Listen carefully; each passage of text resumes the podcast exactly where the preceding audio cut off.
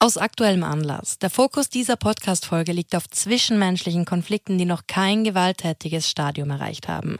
Einer Verharmlosung von gewalttätigen Konflikten sowie Kriegsgeschehnissen soll mit diesem Hinweis entgegengewirkt werden.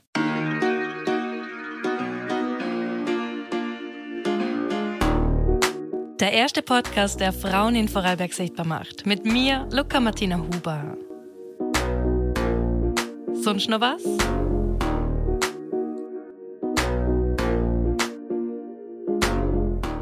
Frieden fängt bei uns selber an. Nur wenn ich Frieden mit mir selber hab, kann ich mit anderen friedvoll umgehen. Und weil man für Frieden der Konflikt zulassen muss, reden wir heute auch darüber. Es soll heute darum gehen, wie wir selber gestärkt und sicher mit alltäglichen Auseinandersetzungen umgehen und uns im Konflikt sichtbar machen, ohne Lutz zum Wäre oder gar zum Verstummen. Viele scheuen der Konflikt, sehen das gleich als was Negatives, als übler Streit und haben einfach richtig Panik, überhaupt in einen Konflikt hineinzugehen. Warum Konflikte für uns wichtig sind und wie wir im Alltag besser damit umgehen, hören wir heute.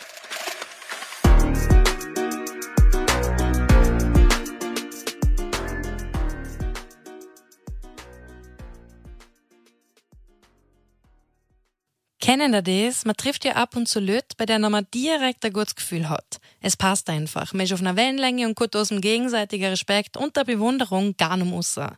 Und genau so ist man bei unserer heutigen Expertin, der Friedensforscherin Lisa Hämmerle gegangen.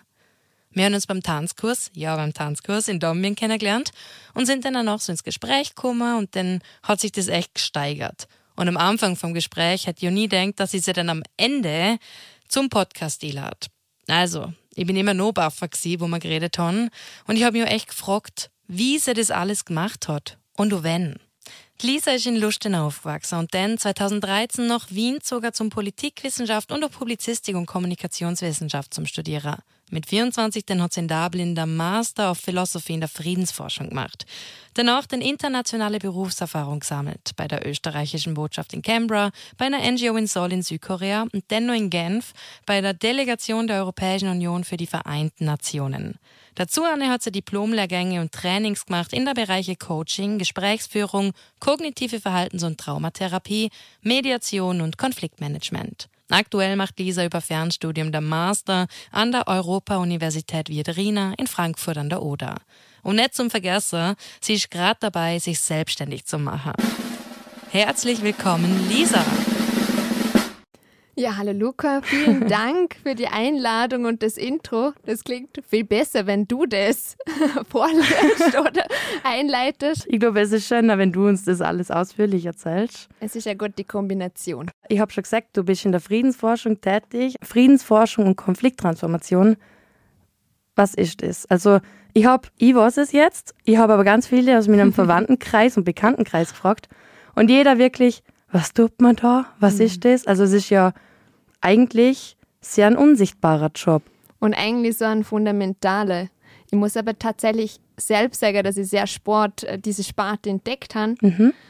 Und zwar bin ich durch die Diplomatie dann zu der Friedensforschung gekommen. Ich mhm. habe mir die Diplomatie angeschaut und habe mir gedacht, boah, super, mit vielen unterschiedlichen Nationen und Leuten zum Reden. Und ja, dort ich zum Kau auf der anderen Seite habe ich mir gedacht, irgendwas fehlt einfach. Irgendwas, wo ich das Gefühl habe, ich kann auch wirklich was verändern und ich kann mich neu denken, neu erfinden. Und durch Recherche bin ich dann auch selbst zur Friedensforschung gekommen und ich hätte mir aber auch gewünscht, dass ich früher davor erfahren hätte, dass es sowas überhaupt mhm. gibt, weil es ist gar nicht so äh, selten. Man kann es in vielen Ländern studieren, für Schweden, Deutschland, ja, bei Irland, England, in Amerika gibt es so einige Studiengänge. Und wir haben sogar einen in Innsbruck. Aha, echt? Genau, der ist wirklich eigentlich nicht bekannt für das, dass wir einen in Österreich haben. Mhm. Der ist aber eher auf die Praxis orientiert. Also ich sage jetzt mhm. nicht so theorielastig wie jetzt den Master, den ich gemacht habe in International Peace Studies, sondern eher mit Wildlife Trainings und mhm. ähm, Genau, wie kann ich mich in einem Konflikt oder in einem Konfliktgebiet wirklich gut durchsetzen und auch Frieden stiften? Das muss man immer als Masterstudium machen oder braucht jeder davor kaum Bachelor? Man braucht davor meistens schon einen Bachelor. Mhm, okay, also das ist eigentlich ein weiterführendes Studium. Genau. Mhm. Du solltest auf jeden Fall, so wie du in, ich sage jetzt mal, Politik, Politikwissenschaft schon eine Vorahnung haben, dort schon ein Basiswissen haben in dem Fall oder mitbringen. Das muss nicht einmal zwingend okay. sein. Mhm. Wir haben mega unterschiedliche Leute im Studiengang, äh, Studiengang gehabt. Mhm. Ähm, für Fine Art bis also künstlichere Ah, Backgrounds und ich weiß gar nicht, was wir Sprachen haben wir auch gehabt, also wirklich sehr divers. Wir haben dann auch jemanden gehabt, der davor im Militär gewesen ist, also es ist wirklich sehr vielfältig. Und das finde ich auch das Schöne daran, weil es hat keine Limits, es hat keine Grenzen. Alles hat den Platz, weil jeder Mensch mit diesem Thema konfrontiert ist, mit Frieden und Konflikt. Und so fließen noch echt total unterschiedliche Perspektiven auf das Thema inne, oder? Absolut, ja. Wolltest du das als kleines Kind immer schon so in die Richtung gehen? Das ist eine super spannende Frage. So. Ich glaube, es hat sich alles im Prozess ergeben. In der Retrospektive würde ich allerdings sagen, dass ich mich als kleines Kind schon auch dafür interessiert habe. Für so ganz basic Fragen. Warum tut ein Mensch einem anderen weh? Und ich wollte es einfach verstehen. Warum kann jetzt der den anderen Mensch verletzen? Ihm einfach die Ursachen verstehen. Also ohne die Absicht, da jetzt Weltfrieden zu bringen, sondern ja, warum ist das so?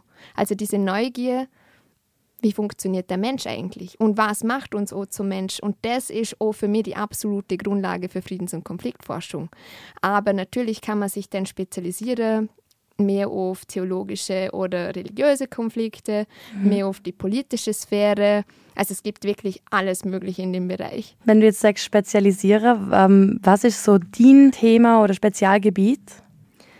Also übergreifend ist es auf jeden Fall die Philosophie. Mich interessieren einfach die Ursachen. Also wirklich die, die Basis, das Fundament für Konflikt und Gewalt und für dem, was uns zum Mensch macht. Also es ist sehr schwierig, das manchmal auch zu brechen, weil es auf der einen Seite sehr komplex ist und aber auch wieder in der Einfachheit liegt. Es ist so ein Paradox, die Philosophie, ja.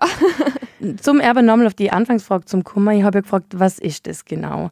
Ähm, wie schaut so ein Alltag aus? Ich denke, das kann man, wie du sagst, man kann sich auf verschiedene Richter spezialisieren. Bei jedem wird es dann noch anders ausschauen, was man macht.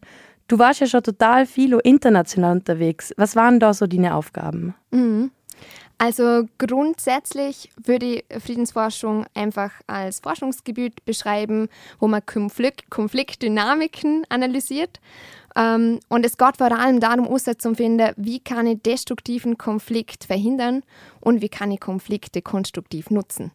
Und dann kommt natürlich noch dazu, wie kann man Gewaltszenarien verhindern. Und Gewalt ist ja eigentlich nicht aber Konflikt selber, sondern das ist ein sehr tiefgreifendes Stadium oder fortgeschrittenes Stadium für Konflikt. Und das ist aber ganz wichtig, weil das oft synonym verwendet wird, Konflikt und Gewalt. Konflikt bedeutet nicht immer gleich Gewalt. Konflikt ist eigentlich was total Neutrales, weder negativ noch positiv, sondern immer Chance für positive Veränderung. Wenn du sagst, das ist eigentlich was total Neutrales, wie würdest du den Konflikt definieren? Konflikt, ha, Achtung, jetzt wird es philosophisch. ähm, Passt ja zu dir. ja, das gut sagen. Ähm, Konflikt schafft Leben.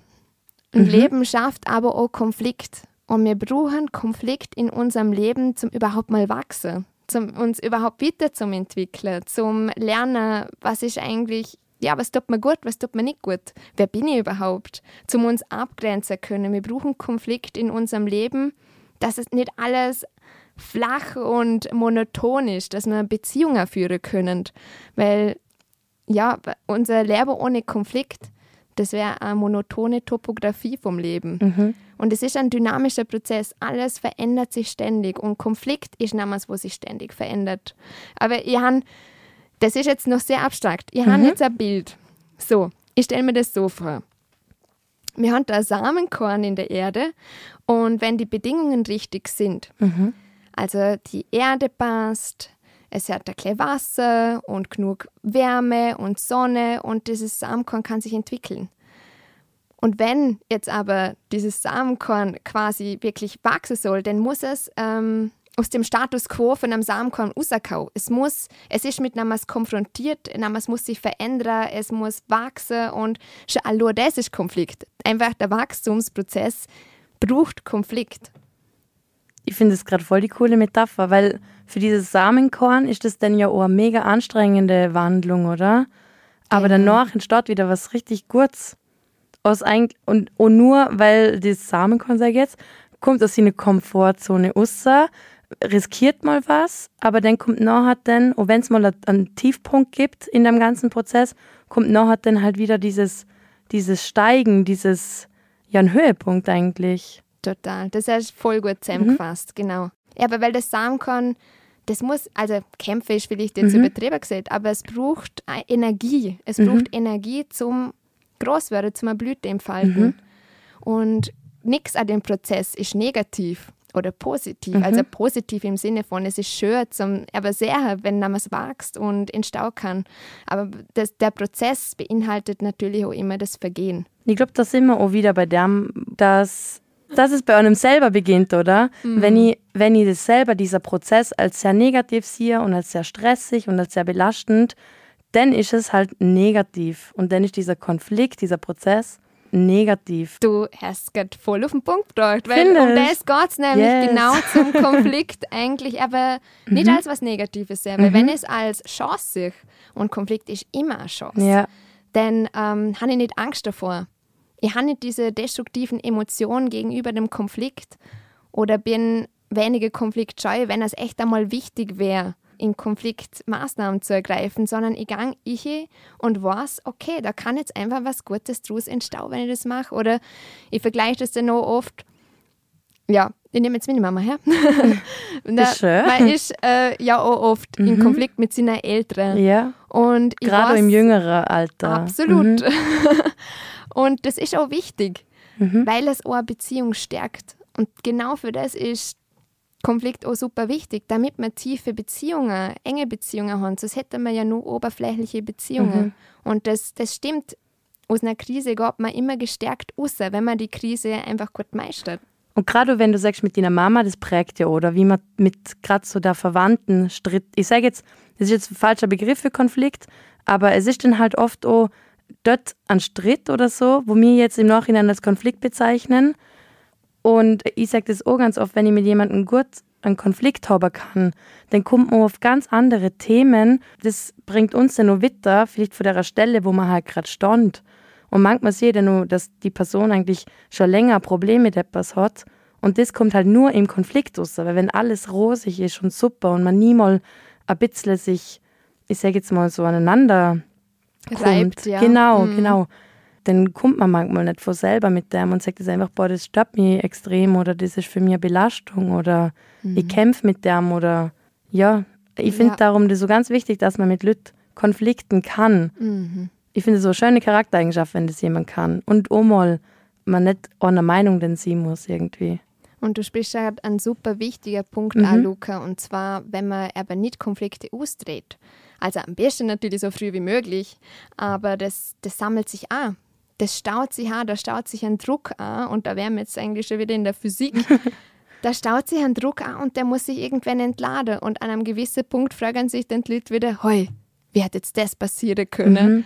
Einfach weil man nicht darüber genau. redet oder weil es, ja, Das ist das, was du vorhin wird. gesagt hast, oder? Das endet dann in Gewalt. Genau. Weil man davor nicht diesen Konflikt zugelassen hat. Mhm wenn man davor einfach nicht bearbeitet hat, ignoriert hat. Ähm, aber wie gesagt, da muss man auch ganz aufpassen, ganz gut aufpassen, dass man die Leute nicht verurteilt, weil mhm. sie es natürlich auch nicht anders gelernt haben. Und mhm. vor allem die Generation von unseren Eltern, da hat man viel weniger geredet. Da hat man nicht über mhm. Probleme so geredet oder so klar gesagt, ja, das stört mir jetzt oder nicht. Das ist schon auch ein kulturelles Ding, aber das Schöne an Kultur ist, die entwickelt sich auch immer weiter. Mhm. Würdest du sagen, dass du in einer Familie aufgewachsen bist, wo man schon viel geredet hat über viele Themen? ah, das ist jetzt eine gute Frage. ähm, ich glaube tatsächlich, dass es in meiner Familie nicht so gang und gäbe war, mit Konflikt umzugehen. Mhm. Und darum hat sich mir auch die Frage erschlossen, ich glaube auch wieso, in dem Fall. Mhm. Wieso kann man das jetzt nicht anders lösen? Und weil, mhm. weil ich auch gesehen es laufen immer die gleichen Muster ab. Immer dieselben Programme ab. Und dann haben wir gedacht, ja, irgendwann muss man doch da sehr, dass man da was machen muss oder dass man es anders machen muss. Aber mhm. selber ist man dann oft so im Fahrwasser, dass man es nicht sieht. Und dort ist es dann gut, wenn man eine dritte neutrale Person hat, im besten Fall neutral, ähm, und von außen, wo man einfach da unterstützt und man, man muss auch wegkommen von dem Denken, ich muss alles allein schaffen. Mhm. Es gibt auch Leute, die dort ausgebildet sind, wie zum Beispiel Mediatorinnen oder im Englischen gibt es auch dieses Dialogue Facilitation, die uns da begleiten oder ob man das Coaching, Supervision nennt. Es gibt Leute, die sich wirklich mit Konflikten auseinandersetzen und sagen, hey, schon ahne und mhm. machen was Gutes draus. Jetzt, wo du gerade sagst, äh, Mediatorin, du hast ja ein, ein Coaching oder ein Training in Mediation gemacht. Du hast total viel gemacht, wie wir vorhin gesehen haben. Ist das auch etwas, was dir jetzt da hilft? Auf jeden Fall. Ich glaube sogar, dass das die Grundlage ist und die Grundlage zum in viele verschiedene Blickwinkeln zum Denken und auch andere Perspektiven inzumnieren. Mhm. Und das kann man nur im Lehrer lernen. Du kannst so viele Bücher lesen oder studieren. Das kann niemals die Erfahrung des Lebens ersetzen. Und also da habe ich sehr viel mitgenommen. und auch da, man denkt sich dann, oh, also die Erfahrung hätte man sperren können. Aber irgendwann war das oder ist das denn wichtig, wo ich mir denke, wow, jetzt kann ich jemand anderem mit diesem Wissen helfen. Mhm. Und das ist schon sehr befriedigend. Hast du das selber gewusst, dass es diese Möglichkeiten gibt? Oder hast du jemanden in deinem neuen Umfeld gehabt, der dich da inspiriert hat oder der dir das aufgezeigt hat oder gesagt, hey, ich habe eine gute Idee, komm, das passt doch noch zu deinem Berufsfeld? ähm, ich glaube, wer mir da wirklich inspiriert hat, es war erst in Nordirland, als mhm. ich in mhm. Dublin studiert habe. Dort hat es einen Kurs Conflict Transformation, Konflikttransformation mhm. gegeben. Und ich habe da immer zwei total beeindruckende Professoren gehabt. Und da würde ich jetzt tatsächlich gern kurz was dazu sagen, weil mhm. die haben mich so geprägt. Mm, einer von den zwei Professoren war Nordire. Der, ähm, der hat tatsächlich aber auf einer Seite für Nordirland kämpft. Ähm, genau, er war eher ähm, auf der englischen Seite und hat, glaube mit 17 jemanden umgebracht und war dann 13 oh. Jahre im Gefängnis. Es mhm. hat jetzt nichts Persönliches mit dem, dem jungen Mann zum Tor mhm. den er erschossen hat, sondern ähm, es ist wirklich um den Konflikt gegangen in Nordirland. Mhm. Ja, und dann hat er selbst an einem Dialogue Facilitation Programm teilgenommen. Das ist aber mhm. Dialogführung, da bringt man Konfliktparteien zusammen ähm, und dieser Dialog Facilitator ist diese dritte neutrale Person, die diesen Parteien hilft, Empathie füreinander zu entwickeln. Mhm. Meistens durch Storytelling, mhm. also da wird dann die ganze Lebensgeschichte aufgerollt, weil man so eigentlich mal merkt, okay, von wo kommt Ab welchem die Person Punkt eigentlich? ist da was? Ja, genau. Von wo kommt sie und mhm. dass es oft überhaupt gar nicht anders ist emotional, dass es einfach auch Leute sind mit Ängsten, Leute, wo das Gute für ihre Familie wendet. Also da sind dann wahnsinnig viele Parallelen, die ans Licht kommen, die man dann gerne mal sieht, wenn man die andere Seite dämonisiert. Und das ist so faszinierend, weil es ja oft eigentlich immer einen Grund gibt, warum jemand tut, was er tut. Ja. Genau, und ähm, er hat mich extrem geprägt, weil er nachdem er an dem Programm teilgenommen hat, wirklich gesagt hat, okay, ich will für Frieden schaffen. Und ich will das nicht mehr, dass man einander umbringt. Und ich will das nicht mehr, dass dieser Konflikt in Nordirland da ist. Und ich fand das so total beeindruckend, dass jemand, der mal, ja, einfach andere Haltungen hat, das einfach komplett, komplett ab, verändern ab, ja. können. Und genauso wie mein anderer Professor, der ist Südafrikaner. Mhm. Er ist der Enkel vom Hendrik Verwoerd, der als Architekt der Apartheid gilt. Mhm. Der hat sich quasi, ja, gegen seine ganze Familie gestellt, im Endeffekt, weil er gesagt hat, er kann das nicht vertreten, was sein Großvater da hat in mhm. Südafrika. Und mhm. das muss man sich einmal vorstellen, diesen Mut zum Haar. Ja, voll. Sich komplett gegen die Familie zu richten und sagen, mhm. nein. Ja. Und da wirklich diese Haltungen auch zu verändern.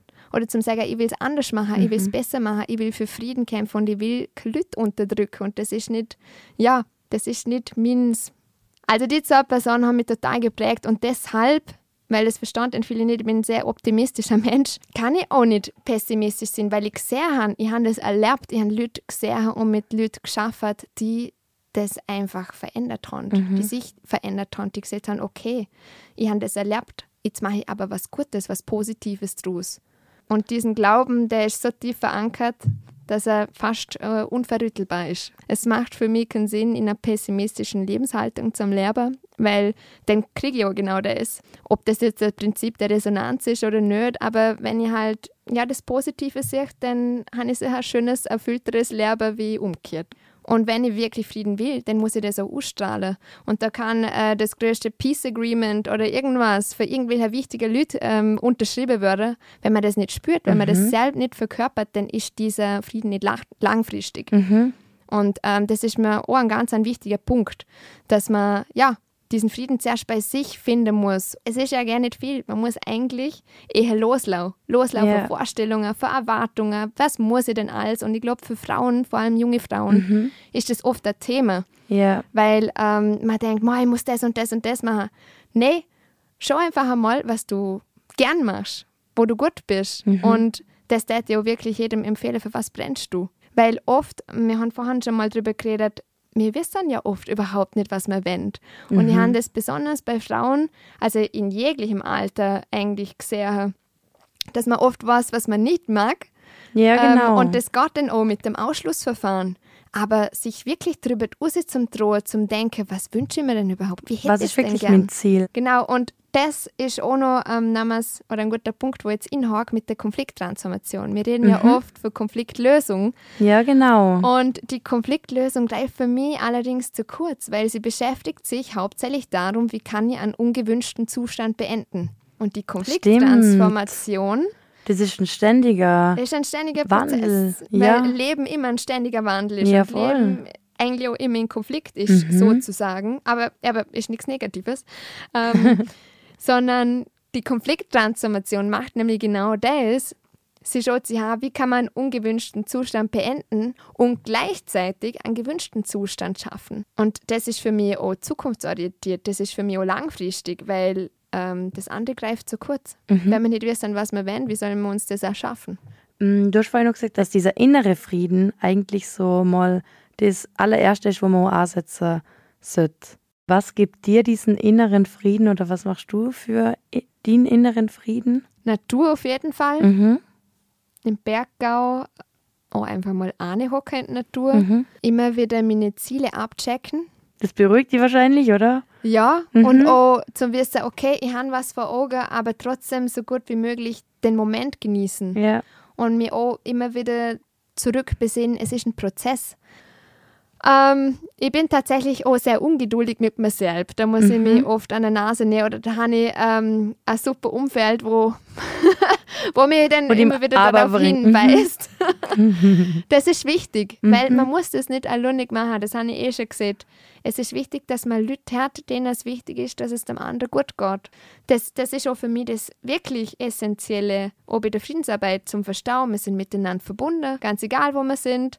Wir sind über Generationen miteinander verbunden, wir sind mit der Zukunftsgeneration verbunden und unsere, unsere Tätigkeiten, unser ganzes Schaffen wirkt sich darauf aus, auch wenn wir das nicht sehen. Und ich glaube, was total wichtig wäre, dieses Verständnis für Zeit.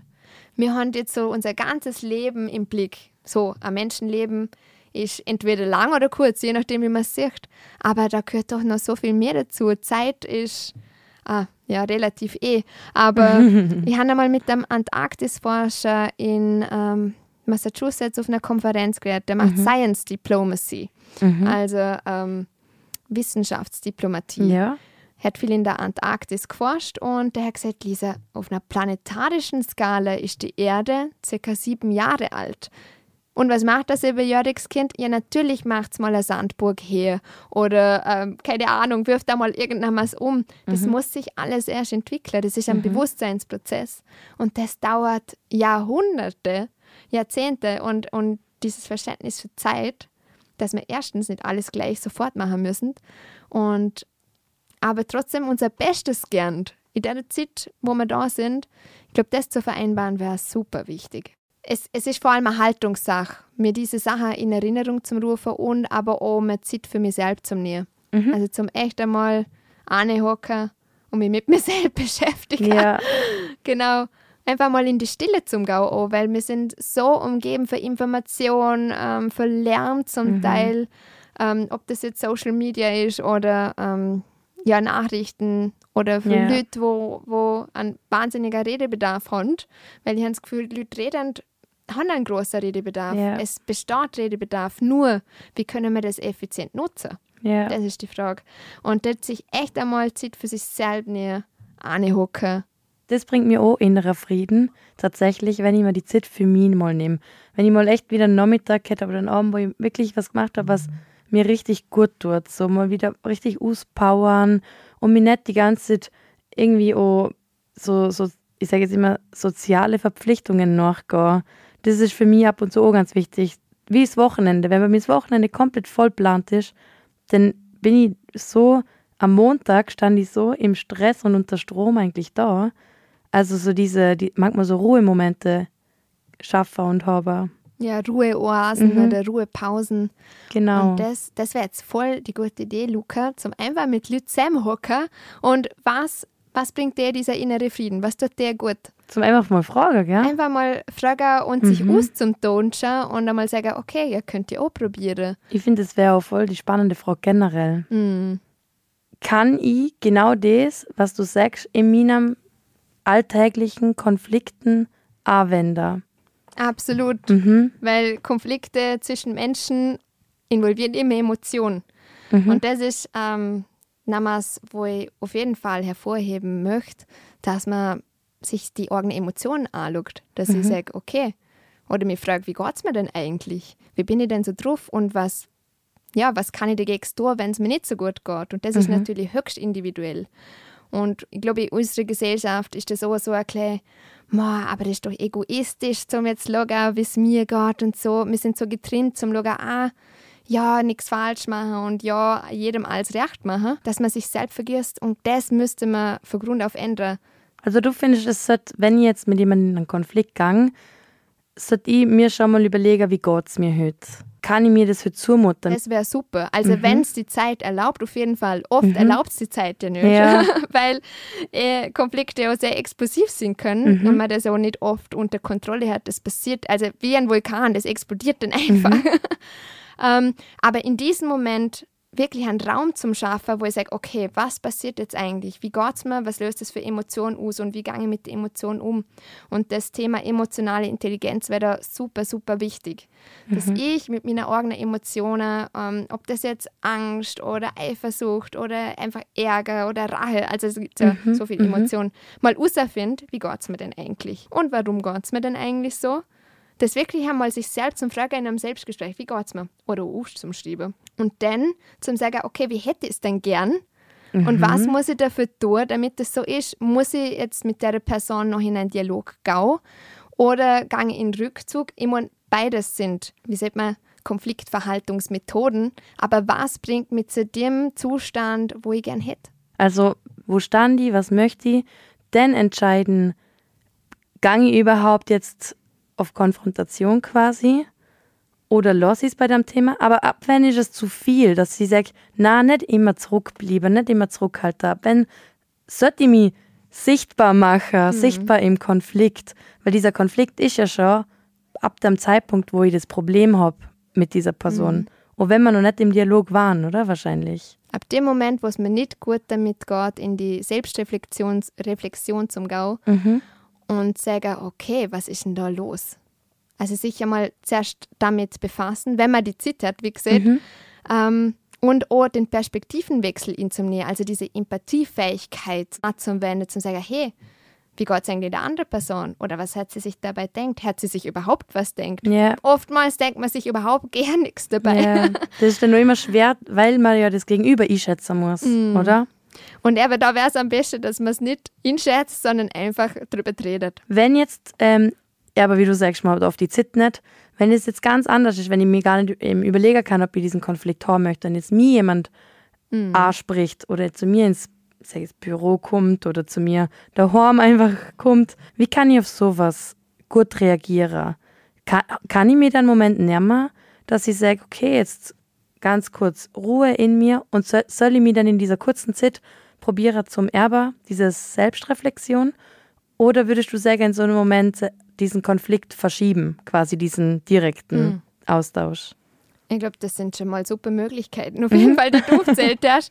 Ähm, auf jeden Fall kurz innehalten, nicht gleich bam, bam, bam und Vorwurf und Schuldzuweisung und alles machen, sondern kurz innehalten und abwägen. Okay, ist es jetzt besser für die Situation, Ja. dass ich mich zurückziehe, mir die Zeit nehme und sage, hey, ich würde das voll gern mit dir besprechen. Machen wir das weiß ich nicht, in einer halben Stunde gegangen spazieren oder in einer Stunde oder machen wir es morgen. Ich möchte drüber schlafen, wie auch immer. Und wenn man aber sich das zutraut und sagt, ja, doch, das machen wir jetzt, dass da echt einmal alles auf den Tisch darf. Es darf alles da sein. Alles, was stört, alles, was mehr als nicht gut bewerten, das darf einfach einmal auf den Tisch. Die Karten dürfen auf den Tisch gelegt werden. So. Und dann im zweiten Durchgang geht es wirklich darum, habe ich jetzt eigentlich verstanden, was der andere gesagt hat. Also wirklich wieder in dieses Verstehen gehen. Weil wenn man versteht, woher der andere kommt, dann kann man sich auch viel besser damit identifizieren. Weil man oft sehr ähnliche Gründe hat, warum wir gewisse Dinge machen. Und verstehen ist auch total neutral. Das ist ja kein Angriff. Einfach Ja. die andere Person verstaut zum Willen. Warum, warum denkst du das? Und dem gegenüber halt Fragen zum Stellen Ja. und in Dialog treten. Gerne nicht vorwurfsvoll, sondern total, das kann auch total naiv sein. So, Mhm. ja, aber wie kommst du jetzt dort drauf? Und was haben jetzt genau gemacht? Also halt Mhm. Ja. überhaupt nicht, also ja, aber da ist natürlich immer die Balance Ja. vom Gegenüber. Man wird das Gegenüber kennen oder nicht kennen. Das ist Mhm. halt der Situation angepasst. Und das ist ja Ich finde so gut Vorwurf. Ja, und ich finde so gut, gerade der Begriff Vorwurf, weil oft kommt man auch in diese Lage, dass man dann davor redet, du hast das gemacht. Mhm. Wir haben das so im, im Konfliktmanagement ähm, Seminar gemacht quasi, dass man dann mal zuerst zu sich gegangen ist und gesagt hat, mich verletzt das. Und denk, wenn man dem Gegenüber das so sagt, mich verletzt das jetzt, dass die Situation so ist, oder mich verletzt dieser, dieser Begriff, Mhm, Das nimmt total den Wind aus den Segeln Mhm. mit Ich-Botschaften zum Reden. Und das auf sich zu beziehen, weil man weiß ja nicht, was im anderen vorgeht, außer man hat telepathische Fähigkeiten, was, glaube ich, noch nicht so etabliert ist. Aber ähm, einfach ja, für sich reden. Wie geht es denn mir und warum habe ich ein Problem Mhm. damit? Ja, mir geht es schlecht, weil. Und oft sagt man, das habe ich auch sehr spannend gefunden, ähm, ich fühle mich dabei so und so. Und auch zum sagen, ich denke, ich denke, es ist so und so, weil Gefühle ähm, sind ja auch nur Bewertungen. Gefühle sind immer nur Bewertungen für dem, was ich denke. oft meint man ja, zum sichtbar wäre im Konflikt, muss man halt der Lüttere sein. Und die andere Person verstummt dann oft. Aber wie wir richtig im Konflikt sichtbar, ohne laut oder leise zum Sie? Das ist eine sehr gute Frage. so, uns sage ich noch ganz kurz zum Vorherigen, weil mir das auch wichtig ist. Wir haben jetzt viel darüber geredet, wie man Beziehungen weiterführen möchte. Ich möchte aber an dieser Stelle auch sagen, es ist halt total wichtig, zum die Erkenntnis zu haben, ich möchte keine Beziehung mehr mit der Person führen. Und es ist in Ordnung, wenn sich unsere Wege trennen, weil es uns beiden besser geht damit. Und das führt oft zum nächsten Konflikt.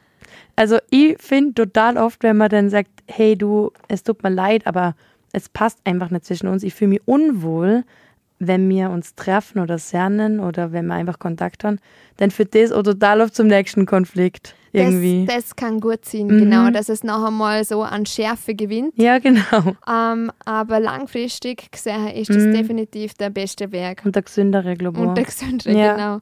Und jetzt zurück, Kau, äh, zu, zurück zu deiner Frage. Wie macht man sich sichtbar, ohne zu verstummen oder laut zum Sinn? Mhm. Ich glaube, es gibt keine Zauberformel dafür, weil es manchmal wichtig ist, still zum Sinn und manchmal ist es aber auch wichtig, laut zum Sinn. Und das habe ich auf, auch auf eine unangenehme Art lernen müssen. Für mich war immer klar, boah, Dialog und wir müssen doch miteinander reden und auf einer guten Ebene. Und einmal bin ich in einer Situation gekommen, da habe ich einfach nur geschrien und der Konflikt war damit beendet, weil die Person diese Sprache gesprochen hat. Es war einfach die einzige Möglichkeit, dort raus aus dem Konflikt zu kommen, was mich total geflasht hat. Weil ich natürlich auch immer dachte, hey, ja, aber das war jetzt nicht irgendwie so ein, ein Kunst, Ein also halt ein, ein guter Dialog, so wie es ich halt Ja. verstand. Ich schätze die auch so ein, dass du auch nicht die schreiige Person bist. Also, so, Ja, beim, ja, bei anderen Sachen vielleicht, beim Mhm. Taekwondo oder sowas, aber ähm, nicht jetzt ähm, zur Konfliktbearbeitung. Nee. Mhm. ja, Ähm, ich glaube, es ist wichtig für sich abzuwägen, wo passt wenn was. Und das kann man auch wieder mit der emotionalen Intelligenz gut machen. Mhm. So, so zum Innenspüren, was braucht es jetzt? Was braucht es jetzt für den Konflikt? Und ich möchte, wie gesagt, nicht bewerten, was ist besser oder schlechter. Generell ist es natürlich gut, wenn man einfach bei sich ist, in der Ruhe und das total rational anschauen kann. Und Emotionen sind, wie gesagt, nicht gut oder schlecht. Sie zeigen uns ja eigentlich nur auf, was ist uns wichtig, was ist uns wichtig und wo tut es vielleicht auch weh. Es ist eigentlich nur so ein Alarmsystem, hey, Lisa oder Luca, schau mal da an, da ist irgendwas. Und ja. ähm, es ist ein super intelligentes Warning System von mhm. unserem Körper. Also, wie gesagt, da kann ich dir keine allgemeine Antwort geben. Ja. Es muss auf die Situation mhm. passen. Du hast mal zu mir gesagt, du Frauen sind total wichtig in der Friedensforschung und Friedenssicherung. Oh. Da hast du dann zu mir gesagt, ähm, gerade in Unternehmen ist es super, wenn man oh, mehr Frauen dabei hat. Ähm, und dann ist mir noch eingefallen, dass ich aber das Gefühl habe oder auch im Umfeld immer wieder höre, mir sind so viele Frauen und es ist richtig dicke Luft oder die eine hat hinterm Rucker oder dort. Und wenn ich das dann mit männlichen Kollegen besprich, dann sagen die voll auf, boah, uns interessiert das gar nicht. Also, pff, wir sagen halt was und dann ist die Sache Gerser quasi. Mhm. Also, wie findest du, passt es denn mit der Friedenssicherung zusammen? Oder wie, oder generell, warum sind Frauen wichtig für die Friedenssicherung? Also grundsätzlich ist wirklich bewiesen worden, dass in Friedensdialogen, in der Friedensarbeit, mhm. wenn Frauen dabei sind, die friedliche Zusammenarbeit und äh, das friedliche Outcome mhm. viel langfristiger hebt. Mhm. Also das ist statistisch auch festgehalten. Ähm, ich glaube, Frauen haben schon immer eine extrem wichtige Rolle gespielt. Ob das in ihrer Communities, in ihrer Gemeinden, in der Gesellschaft ist, im kleinen O oder in der Familie. Mhm. So, und ähm, ich, ich habe da jetzt echt ein gutes Beispiel aus Afghanistan.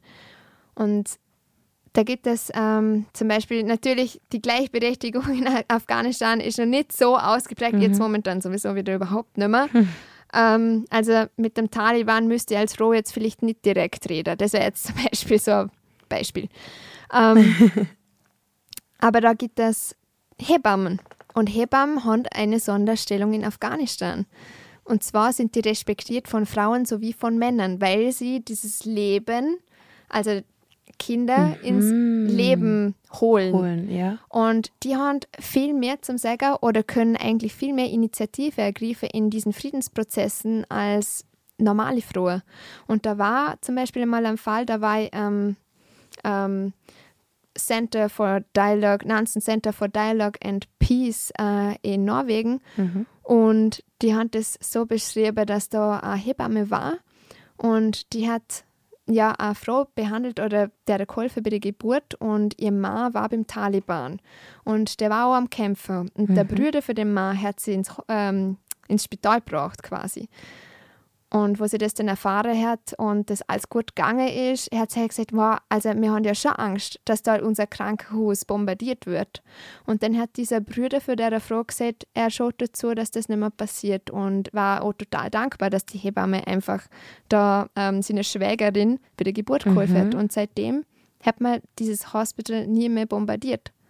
Und wow das sind halt so kleine Sachen, auch mhm. wieder Kommunikation, wo man extrem viel machen kann oder wo man unterschätzt. Mhm. Und darum ist es wichtig, das auch zum Sprechen in einem respektvollen Ton einfach, mhm.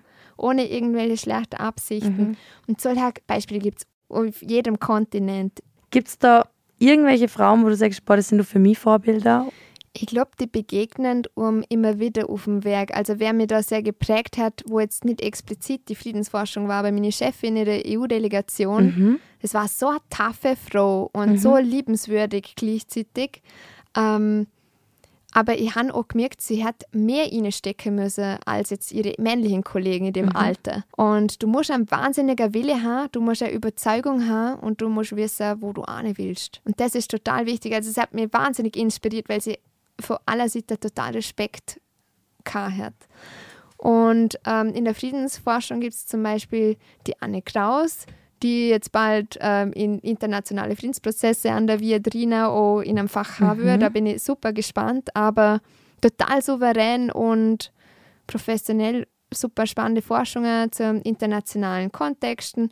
Aber der Punkt ist eigentlich, dass es nicht immer negativ ist, eine Frau in Verhandlungen zu sein. Und ich kenne da auch einige Beispiele, mhm. wo super beeindruckend sind. Und auch wieder diese Dr. Sela Elworthy, die, die verhandelt zwischen nukleare Waffenhersteller und Produzenten mhm. und hat da einen wahnsinnig guten Zugang. Und einfach durch ihre Expertise in diesem Bereich und weil sie das auch früher schon gelernt hat, wie man schießt oder ähm, wie man ja, Flug, Flugzeuge in dem Bereich pflückt, hat sich, ich glaube, auch schon an Respekt erarbeitet. Manche sich schon an, an zum Teil das Auftreten schon?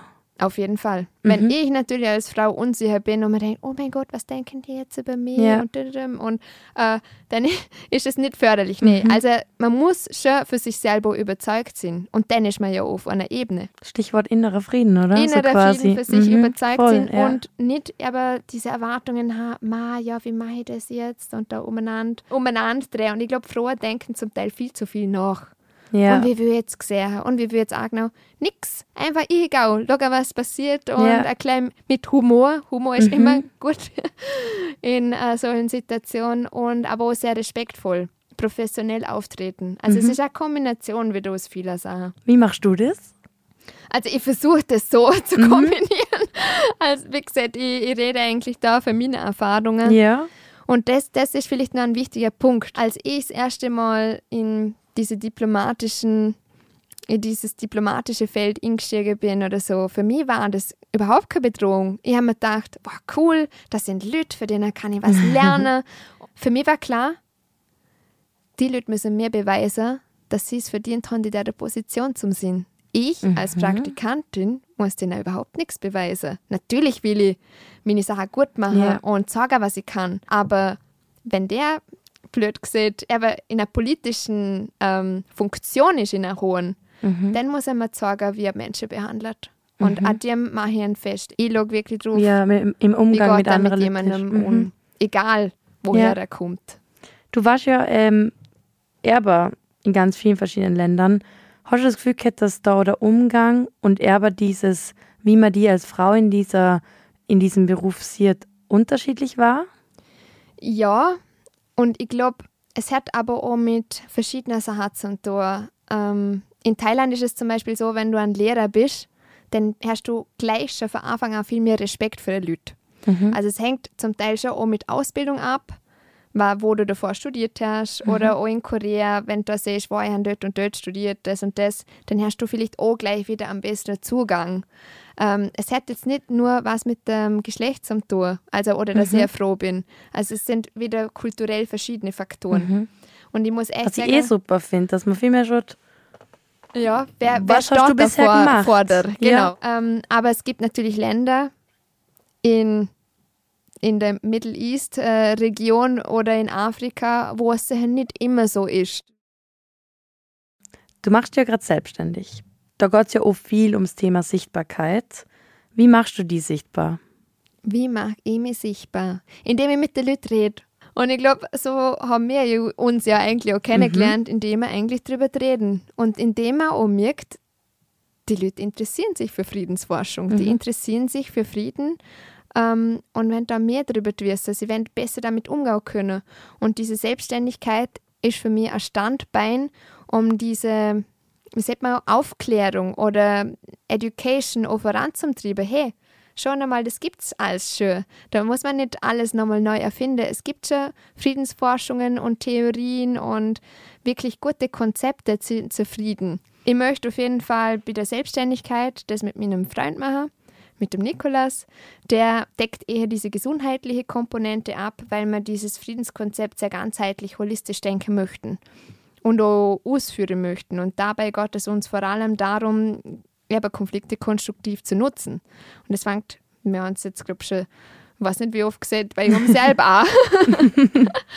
und da unterstützend mit Dialogen einfach ähm, genau als neutrale Person mitzuwirken, aber auch Trainings oder Workshops zum Gehen, genau je nachdem, was halt der Bedarf ist und Kontaktieren kann man uns zukünftig unter www.peace-intelligence.com, also Friedensintelligenz, weil ich mich sehr intensiv mit emotionaler Intelligenz auseinandergesetzt habe und meine Masterarbeit darüber geschrieben habe, mhm. in Konflikttransformation. Und es gibt so viele verschiedene Arten für Intelligenzen und ich glaube, die Friedensintelligenz ist eine sehr wichtige davon. Wie kann man einfach konstruktiv mit Konflikt um? Daher oder Name. Du hast gesagt, du gehst in Dialog mit Leuten. Wäre das die Nummer eins Tipp an Frauen, die gerade an gleicher Punkt schon wie du, die sich gerade selbstständig machen? Oder hättest du sagen, ah, das wäre doch denn ganz was anderes, nee, was ich. Es ist wirklich, es wäre wirklich mhm. der Dialog. Ob der jetzt ähm, online erfolgt oder face to face, ich glaube, im ersten Augenblick nicht so wichtig, weil aus allem kann etwas super Spannendes entstehen.